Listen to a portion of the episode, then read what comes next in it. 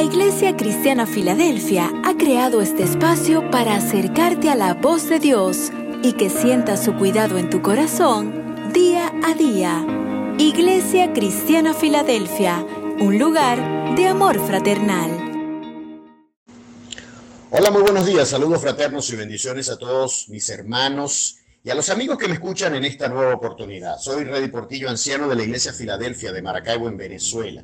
Y en esta hermosa mañana vamos con un pequeño devocional titulado La acción de gracias devuelve a la vida lo que está muerto.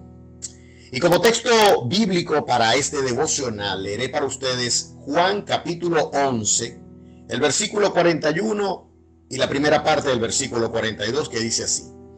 Y Jesús alzando los ojos a lo alto dijo, Padre, gracias te doy por haberme oído yo sabía que siempre me oyes. Y después de que Jesús hubo dicho estas palabras, él clamó a gran voz, Lázaro, ven fuera. Y el hombre que había estado muerto por cuatro días salió de su tumba. Este es uno de los mayores milagros que Jesús llevó a cabo. Lázaro había estado muerto durante cuatro días cuando Jesús lo resucitó. Incluso Jesús pudo haber esperado hasta el cuarto día, dicen algunos eruditos, pues según algunas tradiciones hebreas, una vez que expiraba un enfermo, el espíritu quedaba rondando tres días alrededor de la tumba. Y Jesús, como siempre su costumbre, elevó el estándar, como para que pareciera realmente imposible esa resurrección y solamente Dios se llevara la gloria por ese milagro. Ojo, esto es solo una hipótesis. Pero en lo que yo creo que sí van a estar plenamente de acuerdo conmigo es en que la muerte es un problema extremo. ¿Verdad que sí? Entonces, no tener dinero en el banco, un divorcio, estar algo enfermo, perder el trabajo, son cosas bastante malas, no lo vamos a negar, pero no son tan malas como estar muerto, como morirse, humanamente hablando. Pero lo más importante que, que debemos ver es esto. Si Jesús en el más extremo de los problemas nos muestra que la solución es decir, Padre, gracias te doy. Entonces, ¿cuánto más deberíamos agradecer a Dios en medio de problemas menos serios que cotidianamente enfrentamos? Si la acción de gracias puede resucitar a un muerto, demos gracias a Dios a pesar de las circunstancias negativas y vamos a ver la victoria de seguro.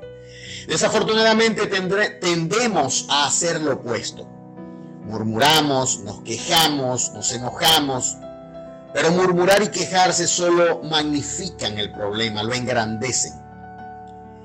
La acción de gracias, por otro lado, es el lenguaje de la fe que agrada a Dios. No digo que demos gracias por los problemas que tenemos, no. Nosotros le agradecemos a Dios que Él es nuestra respuesta y que ya nos ha dado todas las bendiciones, como dice Efesios 1.3. Quizá a lo mejor podrás pensar, pero lo que tengo es muy poco. ¿Cómo voy a dar gracias a Dios por lo poco que tengo? Amado hermano, hay que dar gracias a Dios por lo poco que tenemos, porque créelo, eso se multiplicará. Jesús le agradeció a su padre por una lonchera, por la cajita feliz que tenía un niño, y, que, esa cajita feliz contenía cinco panes de cebada y dos pececillos. Y después de dar, de dar gracias, estos se multiplicaron para alimentar a más de 5 mil personas. Y todavía sobraron 12 canastas llenas de sobras. Yo creo que era una para cada discípulo. Y eso lo dice Juan 6 del 8 al 13.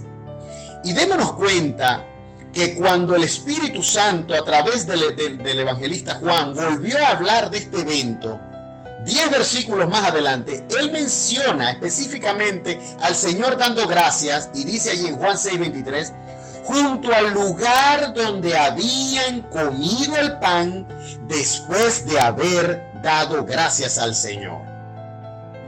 Cuando leemos esto, parece que nuestro Padre Celestial está más complacido con el acto de dar gracias que con el milagro de la multiplicación. Lo vuelve a mencionar. Amado, cuanto más le agradecemos a Dios, más le satisfacemos. Lo poco que tiene se multiplicará y todo lo que esté muerto en tu vida, créelo, resucitará. Gloria sea el nombre de Dios. Vamos a tener un momento de oración. Padre Celestial, muchísimas gracias te damos, Señor, en esta mañana por esta pequeña y sencilla enseñanza, donde se nos muestra, Señor, la importancia que tú le das a un corazón agradecido. Gracias, Padre, te damos en esta oportunidad, porque tú nos has dado tantas cosas. Tantas cosas nos has dado un techo, nos has dado una familia, nos pone el pan en nuestra mesa todos los días. Nos da, Señor, fortaleza, nos da vigor, nos da salud. El aire que respiramos, el agua que tomamos. Señor, aún en medio de las circunstancias tan difíciles que estamos viviendo en este nuestro país, en Venezuela, sin embargo, una y otra vez sabemos que tu misericordia, tu gracia, tu favor, tu buena voluntad está con tus hijos. Señor, que siempre tu favor y tu bondad sean sobre nosotros y sobre tu iglesia. Señor, ayúdanos en medio de tantas circunstancias difíciles. Ayúdanos en medio de las adversidades. Ayúdanos, oh Señor, a pararnos sin mirar las circunstancias del presente, las circunstancias del mundo real.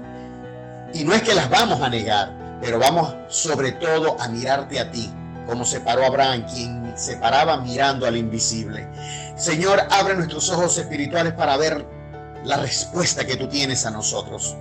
Ábrenos, Señor, los ojos espirituales para estar conscientes de que tú vas con tu mano poderosa, Señor, extendiendo y abriéndonos camino para que nosotros podamos pasar. Que tu gracia sea sobre nosotros, oh Dios, tu favor nos respalde. Oh Señor, que tu aliento sople en nuestras espaldas para avanzar en contra de todas las oposiciones. Jesús, estamos en ti y tú dijiste, confiad, yo he vencido al mundo. Señor, ayúdanos. Te quiero pedir para que seas tú llenando nuestro corazón de esperanza, de fortaleza, de fe en medio de esta circunstancia. Señor, que esta pequeña palabra, esta pequeña reflexión sea una semilla de fe que se siembre y haya buena tierra en los corazones de quienes me están escuchando. Oh Señor, y te quiero pedir por último una cobertura especial para nuestros hogares, para que tú nos sigas guardando de todo mal, de toda calamidad y de toda enfermedad. Señor, que ninguna plaga toque la morada de tus hijos, te lo pido. Protege nuestras casas al norte, al sur, al este, al oeste, por arriba y por debajo, y que quedemos custodiados por ti. Te lo pido, oh Señor.